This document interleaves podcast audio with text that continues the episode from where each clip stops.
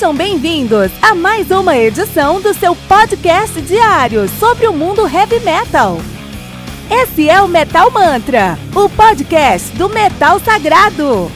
Lembrando que você pode nos mandar suas perguntas, sugestões, críticas, correções, elogios ou quaisquer outros comentários no nosso e-mail metalmantrapodcast@gmail.com.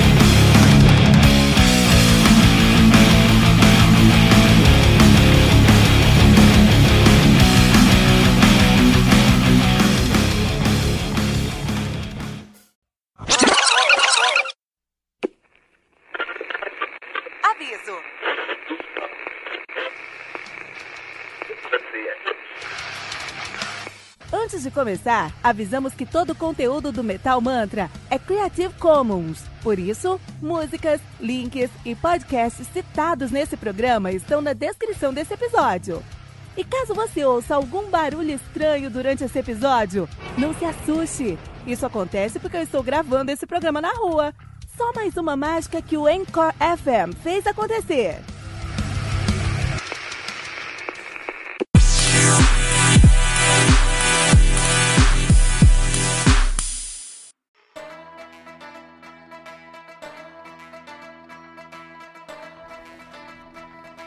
Renegades do Equilibrium, lançado no dia 23 de agosto de 2019 pela Nuclear Blast. É um álbum duplo, olha aí, com dois álbuns, totalizando 19 músicas, com mais de uma hora e meia de play aí. Os caras trouxeram muito trampa pra gente, né?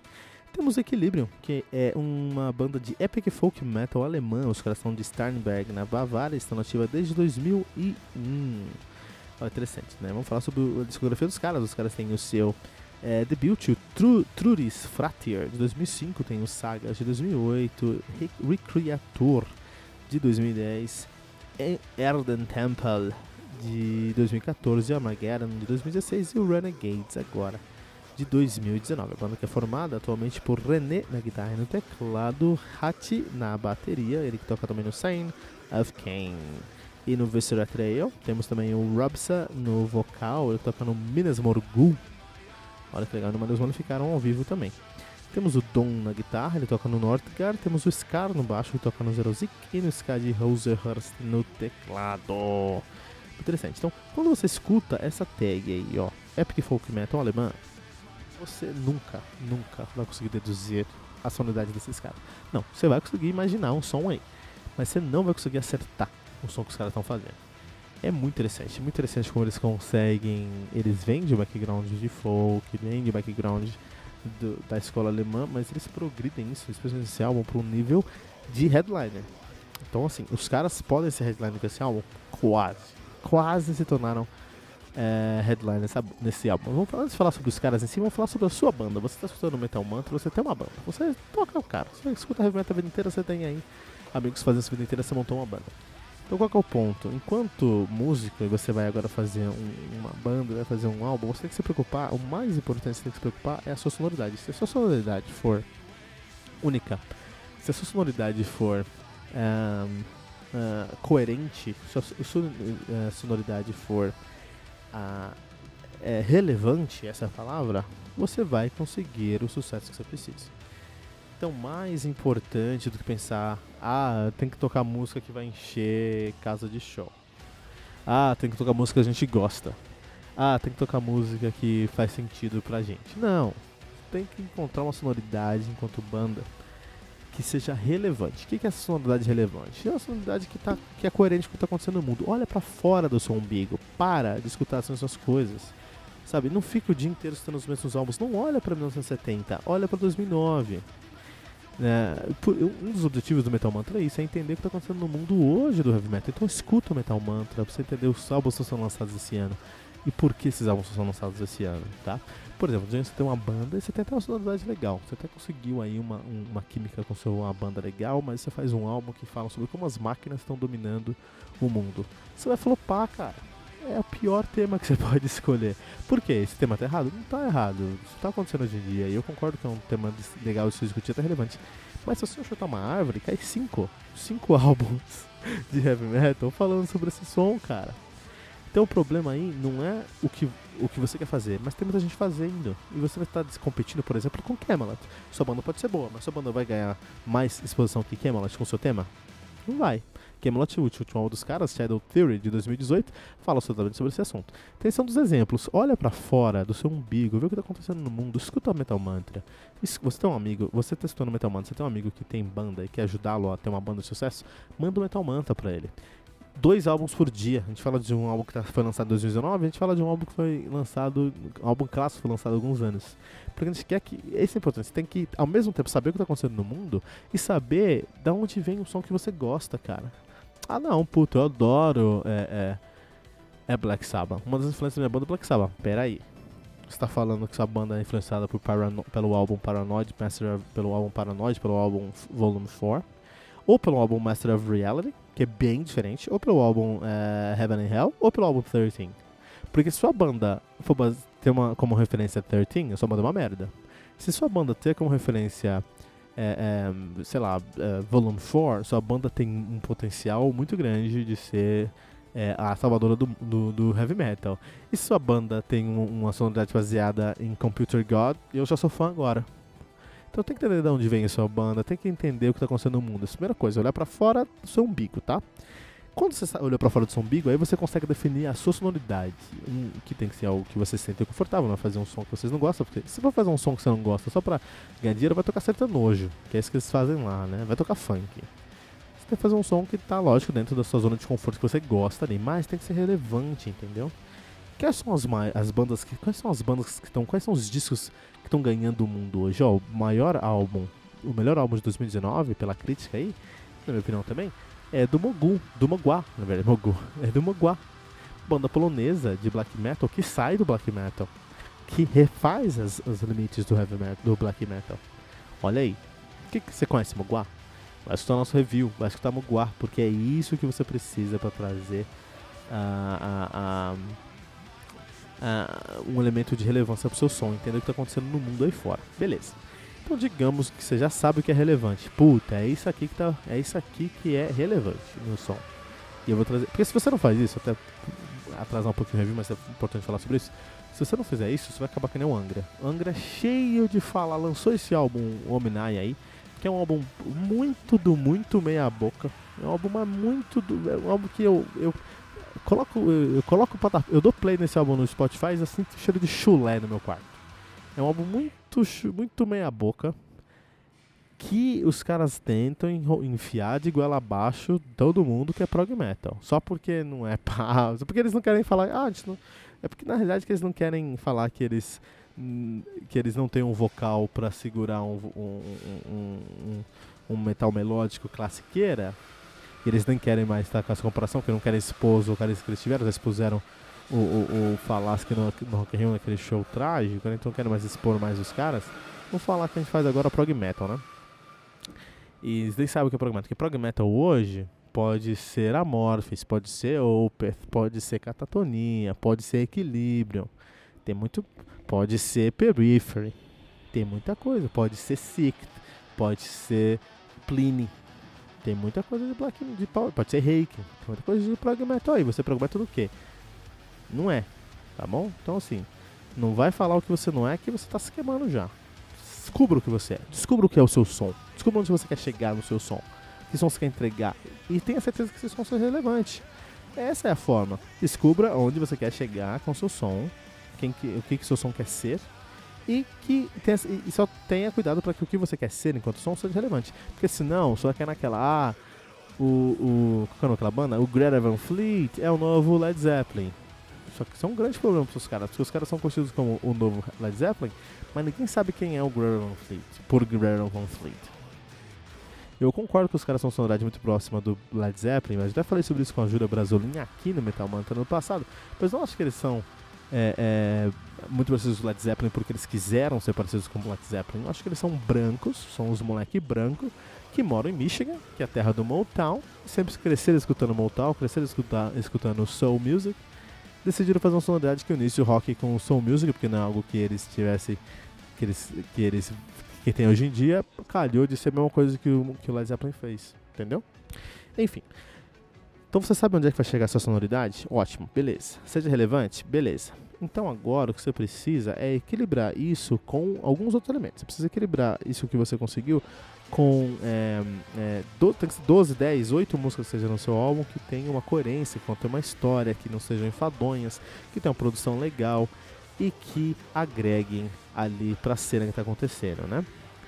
Uh, e o Equilibrium tem tudo isso, cara. Então, o que eu tô falando pra você é o seguinte: você quer ser uma banda relevante, você quer que sua banda seja uma banda relevante em 2019, vai escutar Equilibrium, porque Equilibrium tem tudo isso, cara. Você escuta o som dos caras, você vai ter é, uma sonoridade. E isso eu acho muito estranho, porque você pensa em folk alemão, você nunca vai pensar nessa sonoridade. Mas os caras têm riffs que são que tem uma timbragem relevante e coerente para 2019, numa estrutura relevante e coerente para 2019, não é parecido com a Iron Maiden, não é parecido com Metallica, são riffs com cara de mellow death prog de um prog com muita influência de melodeath. É um prog metal com muita influência de melodic death metal, essa é a realidade. Vocal, eles têm três. Ele tem um vocal mais agressivo, gutural. E quando eles são guturais, eu falar pra você, os caras matam a pau, os caras me lembram aí coisas como Bork Nagar, coisas como Stamina no, no vocal agressivo, no vocal uh, mais agressivo gutural. E eles têm um vocal limpo também. Quando eles têm um vocal limpo, puta meu, é Amorphis, cara. Path of Destiny Path of Destiny, que tá nesse álbum aqui, poderia ser o novo single do Amorphis, cara. E o Amorphis é uma das bandas mais relevantes do mundo hoje, cara.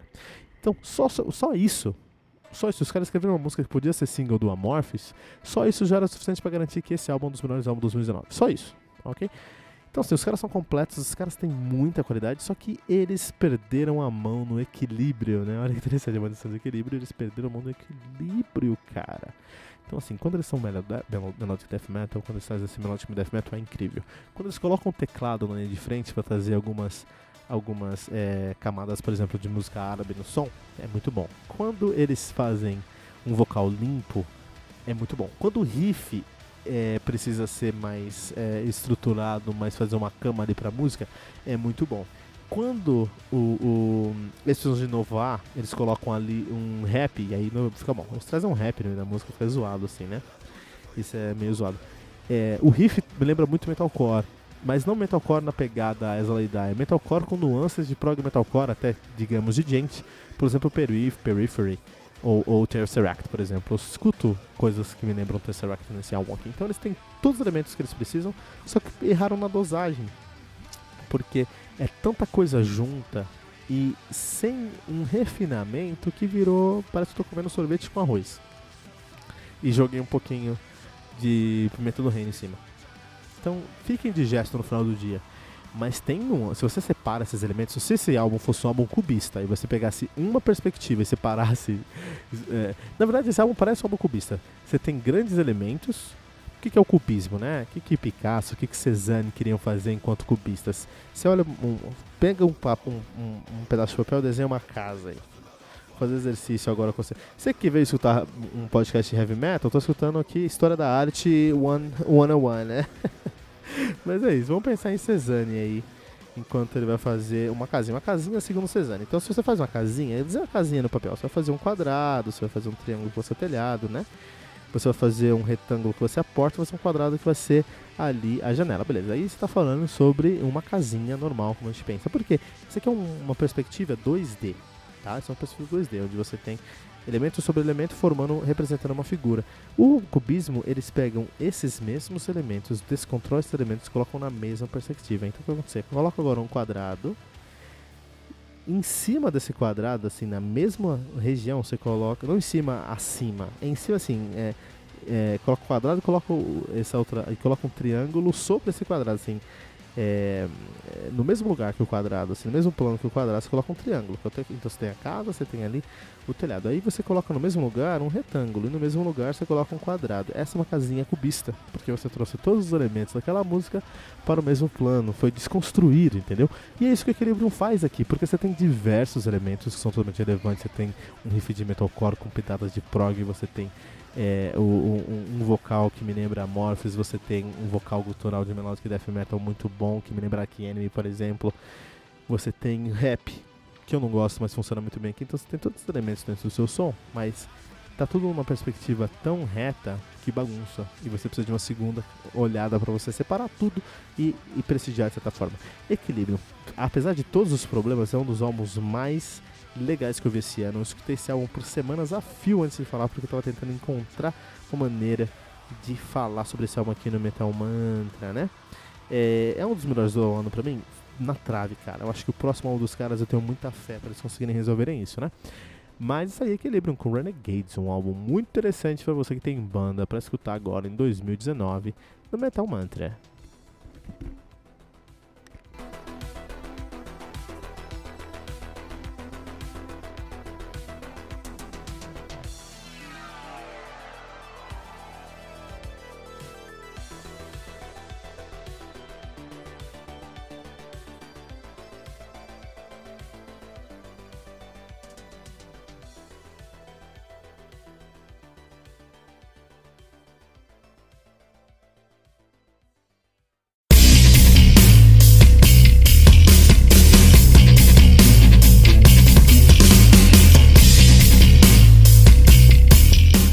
Peraí, peraí, peraí, não pula nosso podcast ainda, porque ainda não terminamos o episódio de hoje. Fique agora com Fernando Ferrarese, que vai trazer as melhores notícias do mundo heavy metal aqui no nosso podcast, no seu segmento solo, o Tribuna. Segura a mão aí e vamos curtir o trabalho do Fernando aqui no Metal Mantra.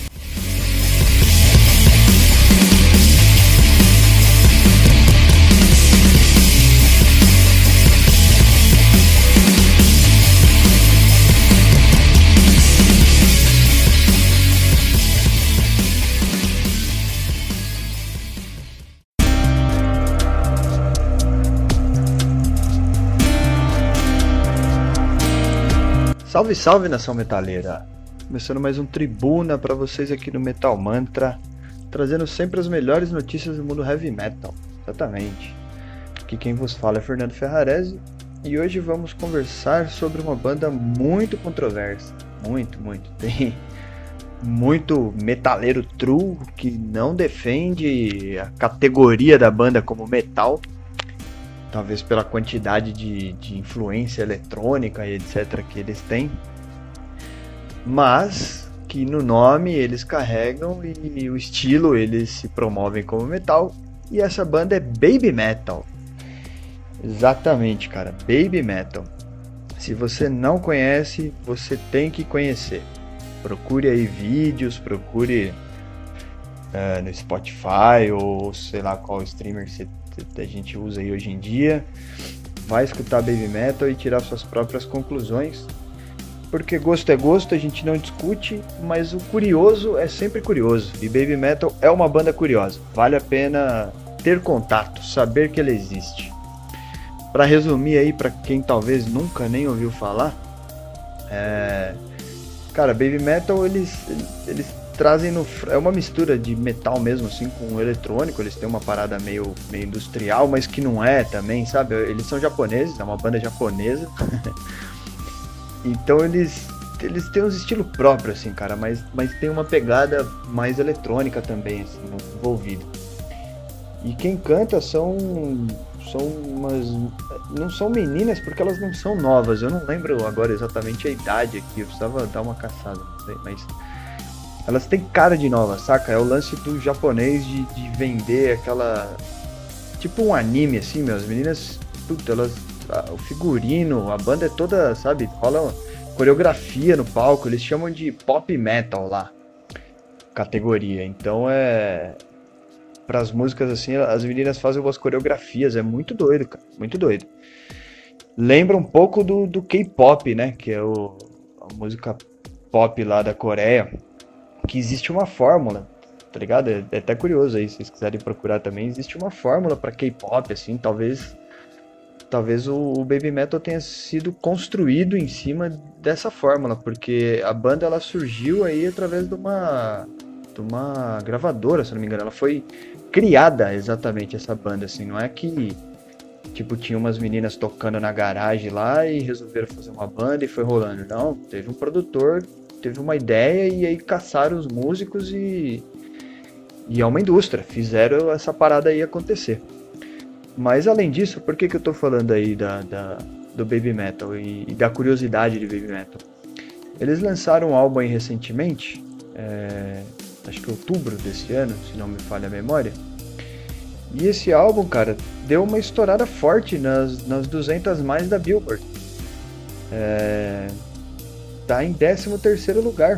Olha aí que curioso. Para quem talvez não, não tivesse nem ideia da existência da banda, né? A banda tá lá figurando entre os medalhões aí é, do último, dos últimos lançamentos. E é interessante é, saber que existe uma consistência na criação dessa banda. Exatamente. Elas, elas são. Em 2014, elas lançaram um álbum que entrou na, na nessa top mais, né, na, na top 200 da Billboard.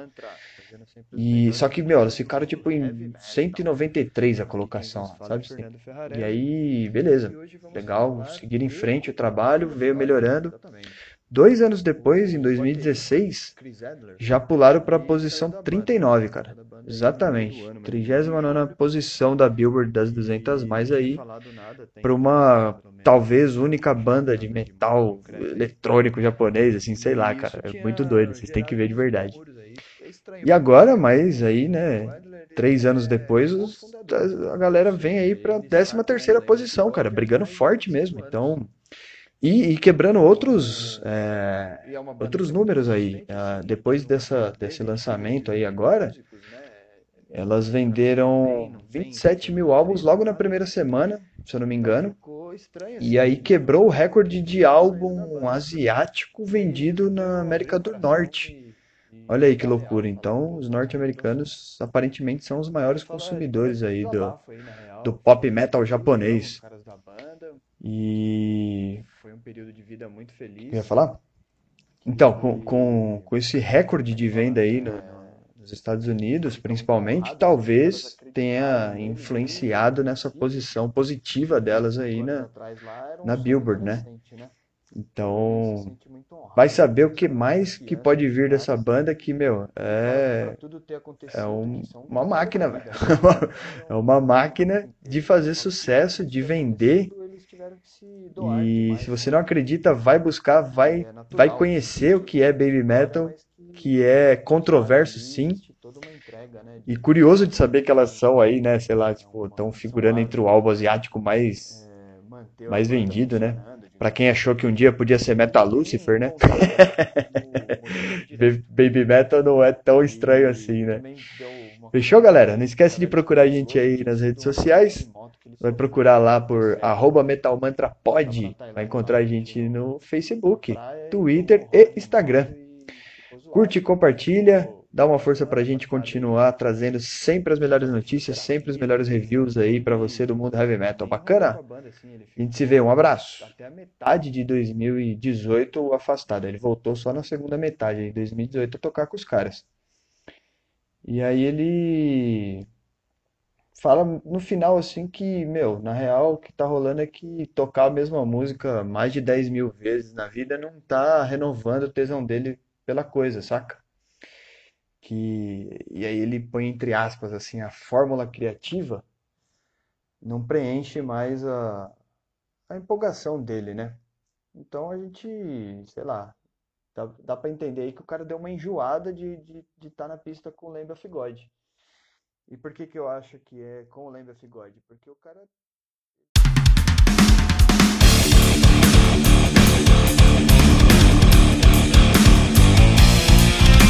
Você ouviu mais uma edição Metal Mantra, o podcast do Metal Sagrado. Apresentação: Kilton Fernandes. Não deixe de compartilhar a palavra do metal compartilhando esse episódio, usando a hashtag Metal Mantra.